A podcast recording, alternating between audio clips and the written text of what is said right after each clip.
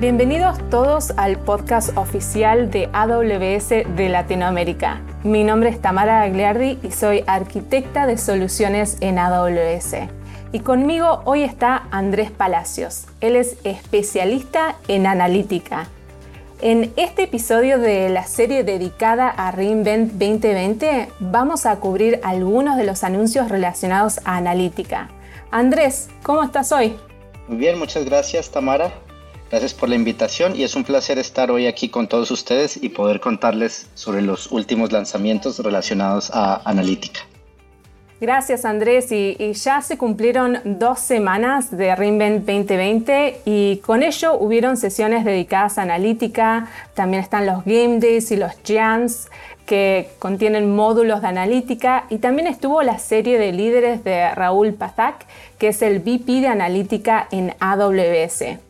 Acá se cubrió el ecosistema analítica y se hicieron varios anuncios que les vamos a estar compartiendo hoy. Durante esta charla se comentó sobre el patrón de diseño del Lakehouse. Andrés, ¿le puedes contar a nuestros oyentes un poco sobre lo que es un Lakehouse? Claro, Tamara. Es importante este concepto porque cuando hablamos de un Lakehouse estamos hablando de la unión de lo mejor de los dos mundos, ¿no? Eh, en los retos de analítica actuales se necesita tanto de las bodegas de datos, de los data warehouse, para por ejemplo consumo rápido de datos agregados, así como también del data lake como una única fuente de la verdad y donde se almacenan pues, los datos históricos en sus diferentes granularidades.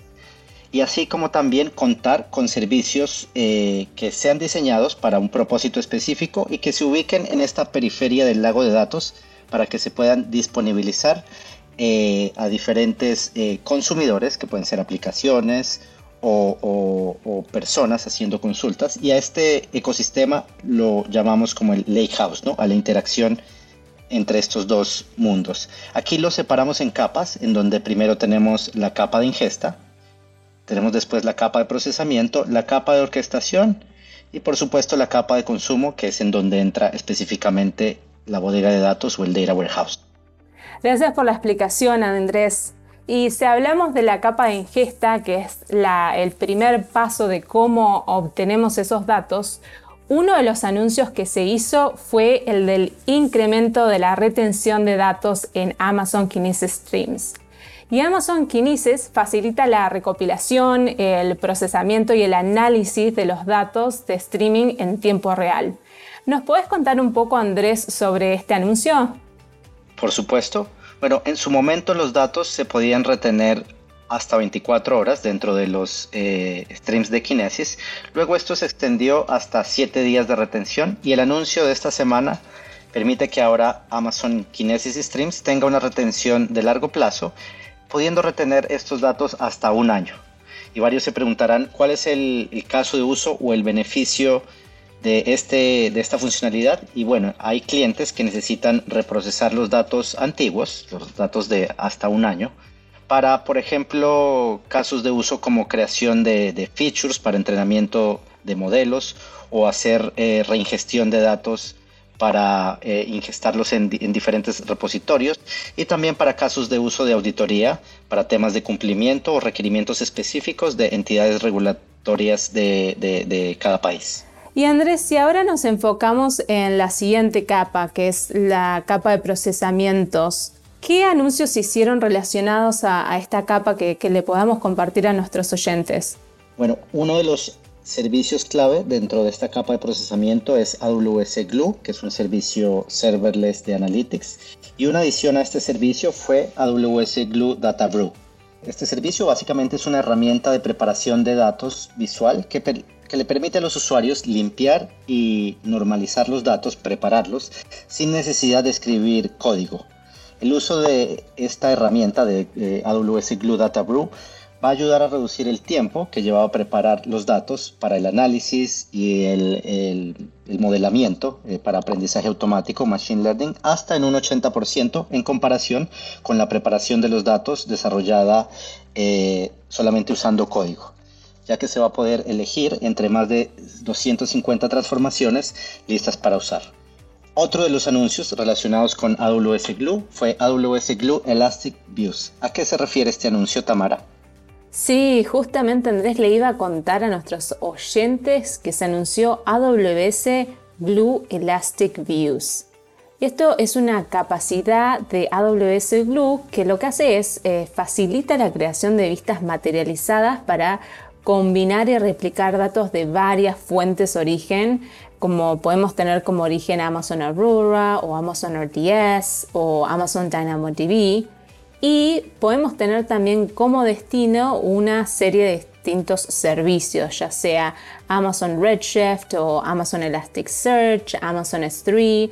También como destino podemos tener Amazon DynamoDB, Amazon Aurora y Amazon RDS. Y todo esto sin tener que escribir código especializado para cada uno de los servicios simplemente usando un solo lenguaje familiar y similar al SQL. Para poner un ejemplo, eh, si tenemos una suma de ventas por sucursales que venga de alguna fuente de origen, hemos mencionado que como origen podemos tener Amazon Aurora, ahora la podés disponibilizar a esto en varias fuentes de destino como eh, ya sea Amazon Redshift, como habíamos dado el ejemplo, y sin tener que escribir código específico para esta fuente de destino. Y Andrés, eh, ¿nos puedes contar si hubo algún anuncio para facilitar la exploración de datos con otras herramientas como por ejemplo los notebooks de Jupyter? Y justamente este es un anuncio relevante para, por ejemplo, los data scientists y los equipos de analítica que trabajen con, cuadernos o, notebooks. Y esta, este anuncio es Amazon EMR Studio. Es eh, una adición ya a EMR, lo que va a permitir que varios usuarios accedan eh, este, este estudio, este IDE, a través de la consola web y que les permita también controlar el acceso y gobernar a quienes eh, accedan a estos notebooks. ¿no? EMR Studio es un entorno de, desarrollo integrado, es decir, es un IDE, que va a facilitar a los científicos de datos, a los ingenieros de datos, visualizar y depurar aplicaciones escritas, por ejemplo, en lenguajes como R, Python, Scala y PySpark, proporcionando eh, notebooks manejados de Jupyter, completamente administrados, y herramientas como Spark eh, UI y el Timeline Service de JAR para simplificar la depuración del código escrito mediante estos notebooks, ¿no? Y adicionalmente, eh, EMR Studio utiliza AWS Single Sign-On, y esto va a permitir iniciar sesión directamente con las credenciales corporativas en estos eh, notebooks sin tener que iniciar sesión en la consola de administración de AWS. Y aquí Tamara, eh, siguiendo con el tema de Amazon EMR, ¿puedes compartir un poco sobre eh, algún otro de los anuncios recientes relacionados, como por ejemplo para el uso de contenedores para Analytics? Claro, Andrés, eh, se anunció Amazon EMR para Amazon EKS. Varios de nuestros clientes ahora están consolidando grupos separados de cómputos en las organizaciones utilizando contenedores en Kubernetes. Y ahora se puede ejecutar aplicaciones basadas en Amazon EMR con otros tipos de aplicaciones en el mismo clúster de Amazon EKS para poder mejorar la utilización de recursos y simplificar la administración de la infraestructura en varias zonas de disponibilidades de AWS. Si ya ejecutas eh, frameworks de Big Data en Amazon EKS, ahora puedes usar Amazon EMR para automatizar el aprovisionamiento, la administración y ejecutar Apache Spark hasta tres veces más rápido y usando diferentes versiones en el mismo clúster. Con esta opción de implementación, eh, ustedes pueden concentrarse en ejecutar cargas de trabajo de análisis mientras Amazon EMR y en Amazon EKS eh, crea, configura y administra los contenedores. Ya cubrimos la capa de ingesta y también cubrimos la capa de procesamiento. ¿Qué nos queda por, compartir con nuestros podescucha ahora, Andrés? Bueno, Tamara, la, siguiente capa, la faltante sería dentro de lo que llamamos este paradigma de, del Lakehouse, sería la capa de consumo. Y aquí hubo varios anuncios interesantes. El primero de ellos tiene que ver con una adición a Redshift eh, que se llama Amazon Redshift ML por Machine Learning. Y esto hace posible que los usuarios eh, típicos del Data Warehouse, como por ejemplo los analistas de datos, los desarrolladores de bases de datos y aún los científicos de datos, puedan crear, entrenar e implementar modelos de, aprendizaje automático, como por ejemplo hacer eh, predicciones, eh, regresiones o clasificaciones usando eh, netamente comandos SQL que ya son familiares a este tipo de usuarios, ¿no? Y aquí Amazon Redshift es la bodega de datos en la nube más utilizada y con esta nueva funcionalidad ahora se va a poder utilizar transparentemente Amazon SageMaker, que es un servicio de aprendizaje automático completamente administrado, utilizando el mismo SQL que ya usaban sin tener que mover los datos o tener skills aún muy avanzados en ciencia de datos para poder eh, crear eh, modelos o casos de uso de Machine Learning. Y también relacionado a Amazon Redshift está el anuncio de soporte de JSON. ¿Nos puede contar un poco sobre este nuevo feature, Andrés? Claro, Amazon Redshift ahora soporta JSON y permite el procesamiento de datos semiestructurados, ¿no?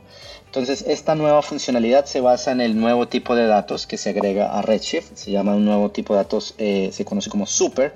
Y este tipo de datos les va a permitir a los usuarios de Redshift eh, no solamente almacenar datos semiestructurados y anidados, como por ejemplo JSON, sino también eh, permitir hacerles eh, procesamiento de datos, hacer ETLs, eh, transformarlos, desanidarlos, agregando la capacidad de estructurarlos ¿no? para casos de uso posteriores. Y también continuando en el ámbito de Amazon Redshift, se hicieron otros dos anuncios que me gustaría compartirles. Uno de ellos es el de Amazon Redshift Aqua, eh, que Aqua significa Advanced Query Accelerator y la vista previa ahora está abierta para todos los clientes y Aqua está disponible en general en enero del 2021. Eh, y, qué es Aqua? Aqua es una nueva cache eh, distribuido y acelerada por hardware que permite que las consultas de Amazon Redshift se ejecuten hasta 10 veces más rápido que otros almacenes de datos en la nube. Y otro de los anuncios eh, que les va a interesar a, muchos de nuestros clientes también es el de Amazon Redshift Data Sharing que lo que hace es permite compartir datos en vivo de forma segura y sencilla entre los clusters de Amazon Redshift.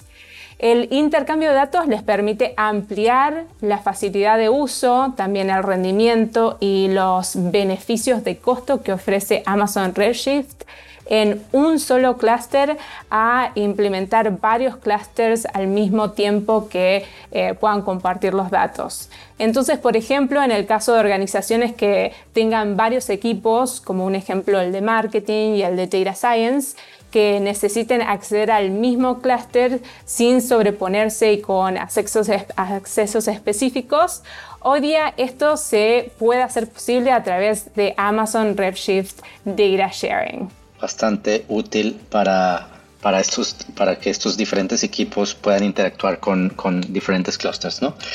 Y cuéntanos, Tamara, adicionalmente para los, eh, para en esta capa de consumo, ¿Hubo algún lanzamiento para usuarios de negocio, por ejemplo, que deseen consultar los datos no a través de SQL, que no tengan estos skills y que quieran eh, consultar los datos de una forma más simple?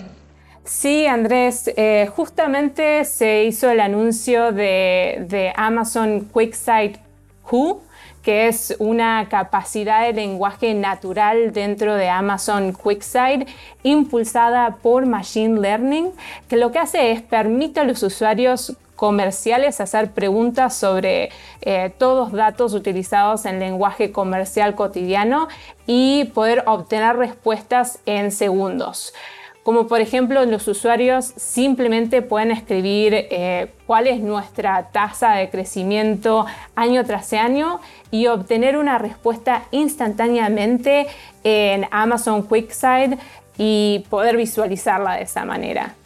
Buenísimo. Y ya que vimos eh, estos anuncios de Analytics, bueno, queda complementar que tenemos dos mecanismos para los clientes que nos escuchen en donde podemos apoyarlos, porque eh, la pregunta es, bueno, ¿dónde podemos aplicar todos estos lanzamientos de todas estas capas eh, que presentamos?